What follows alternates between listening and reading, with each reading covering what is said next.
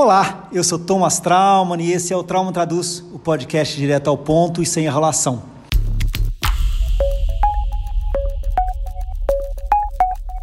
Trauman Traduz. Hoje é dia 18 de novembro e vamos falar de como os paulistanos são privilegiados. A eleição de domingo foi uma derrota de goleada sobre Jair Bolsonaro. Quase todos os candidatos que ele indicou perderam. Até os puxa-sacos que usaram o sobrenome do presidente para chamar a atenção não foram eleitos. O único que conseguiu foi o filho dele, o Carlos Bolsonaro, que foi eleito vereador aqui no Rio de Janeiro, mas com uma votação menor do que teve em 2016. É, mas não foi apenas o dedo podre do presidente em apontar candidatos fracos que marcou essa eleição. O que aconteceu foi que a, ideia de Bolsonaro foi derrotada. Vamos pensar o seguinte: é, o presidente Bolsonaro, nesses dois anos, ele marcou qual, qual foi a base dele? A base dele foi polarizar, foi dividir a sociedade é, e foi apostar no radicalismo. E se a gente for pensar, no geral, os partidos que venceram foram partidos de centro-direita, de centro, mas que são moderados. Você não viu, é, é, no geral, candidatos radicais ganhando é, eleição no Brasil o, Bolsonaro fez é, da presidência um palanque contra as minorias. E aí a gente vai olhar nas câmaras de vereadores o recorde de é, vereador, vereadores e vereadoras LGBT, é, mais mulheres, mais negros, mais indígenas, mais representatividade. As câmaras de vereadores hoje são muito mais diversas do que elas eram em 2016 e isso apesar do presidente Bolsonaro passar dois anos fazendo campanha contra as minorias. E eu acho que principalmente é, os candidatos que mostraram alguma sensibilidade, alguma simpatia, alguma dedicação às pessoas que sofreram com o Covid-19, com as famílias das pessoas que sofreram com o Covid-19, elas tiveram mais votos do que as pessoas que estão aí negando a ciência, que as pessoas que estão desprezando os mortos, como o Bolsonaro. Mas esse é um pedaço da história. A derrota do Bolsonaro, ela é um capítulo. A outra questão é a renovação de lideranças políticas. E eu não, não acho que não tem exemplo melhor do que em São Paulo. É, os dois candidatos uh, que estão no segundo turno de São Paulo, o, Bruno, o prefeito Bruno Covas e o, o Guilherme Bolos são muito jovens. E eles não só são jovens é, é, em idade, eles também representam um rejuvenescimento tanto da esquerda como do centro político brasileiro. Uh, eu acho que os paulistanos estão tendo um privilégio uh, de escolher entre dois candidatos que têm ideias muito distintas sobre o que eles querem para a cidade mas que eles debatem as suas diferenças com respeito, com educação e com inteligência. É tudo o que nós não assistimos em 2018. Eu vou falar um pouco dos dois candidatos. O Bruno Covas ele tem 40 anos e ele é ele entrou na política pelas mãos do avô dele, o governador Mário Covas. Ele é advogado e economista e ele foi deputado estadual e federal. E, e ele assumiu a prefeitura uh, no lugar do João Dória, ele era o vice é, é, vamos ser claros, a, a, carreira do Bruno Covas foi uma carreira é, muito centrada no sobrenome do avô.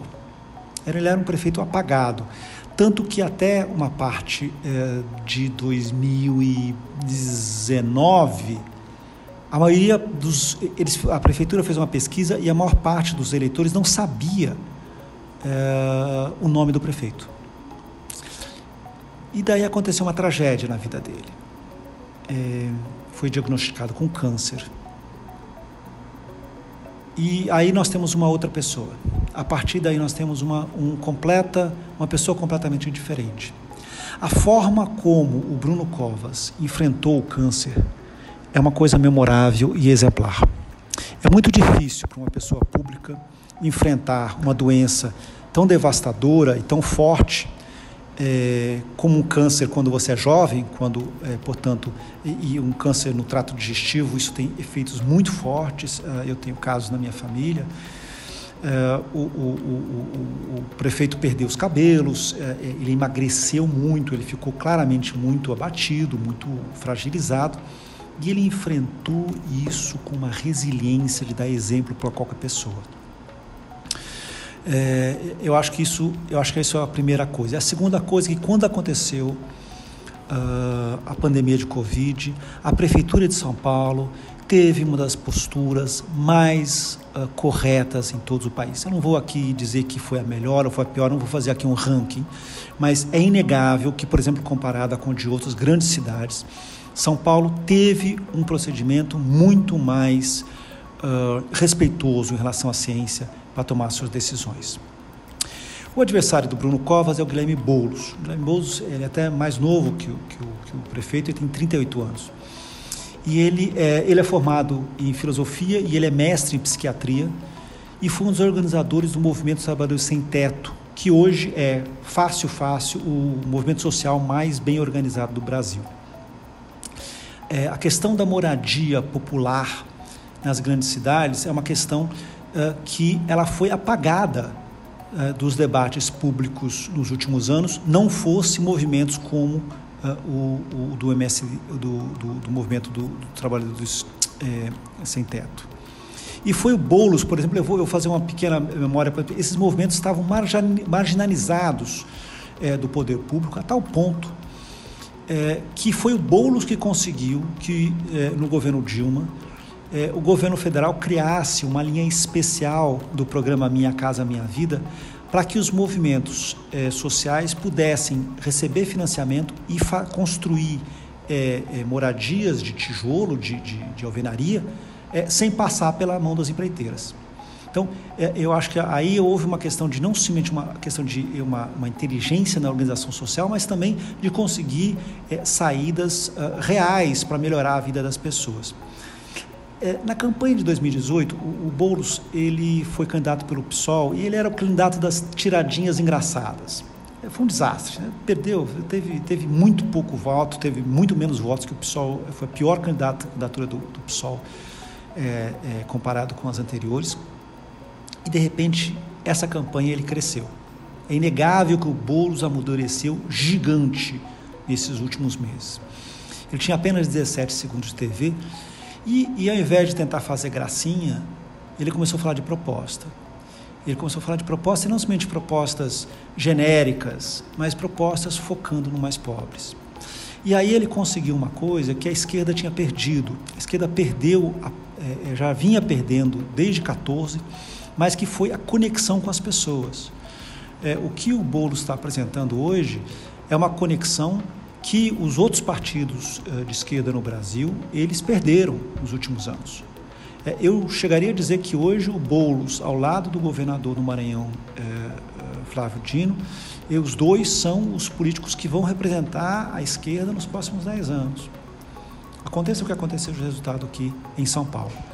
É, mas o fato é, o, o Boulos trouxe uma, um alento para a esquerda que estava ficando burocrática e ficando pesada. Eu moro no Rio, como acho que você já sabe, já deve ter notado, mas eu morei 10 anos em São Paulo. Uh, foram anos uh, que e foram justamente um período em que todas as escolhas eram sempre era Maluf ou pro, era pró Maluf ou anti Maluf, pró Maluf ou anti Maluf. Quer dizer, você só tinha essa escolha. Foi o tempo em que as campanhas políticas eram feitas em cima da marketagem.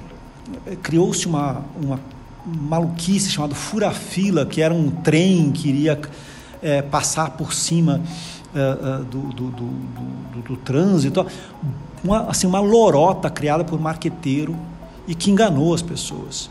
É, é, as pessoas foram literalmente ludibriadas em São Paulo. E muito do que a gente viu depois, nos anos posteriores, dos marqueteiros virando essas pessoas milionárias, enganando é, os eleitores, foi, foi um laboratório criado em São Paulo.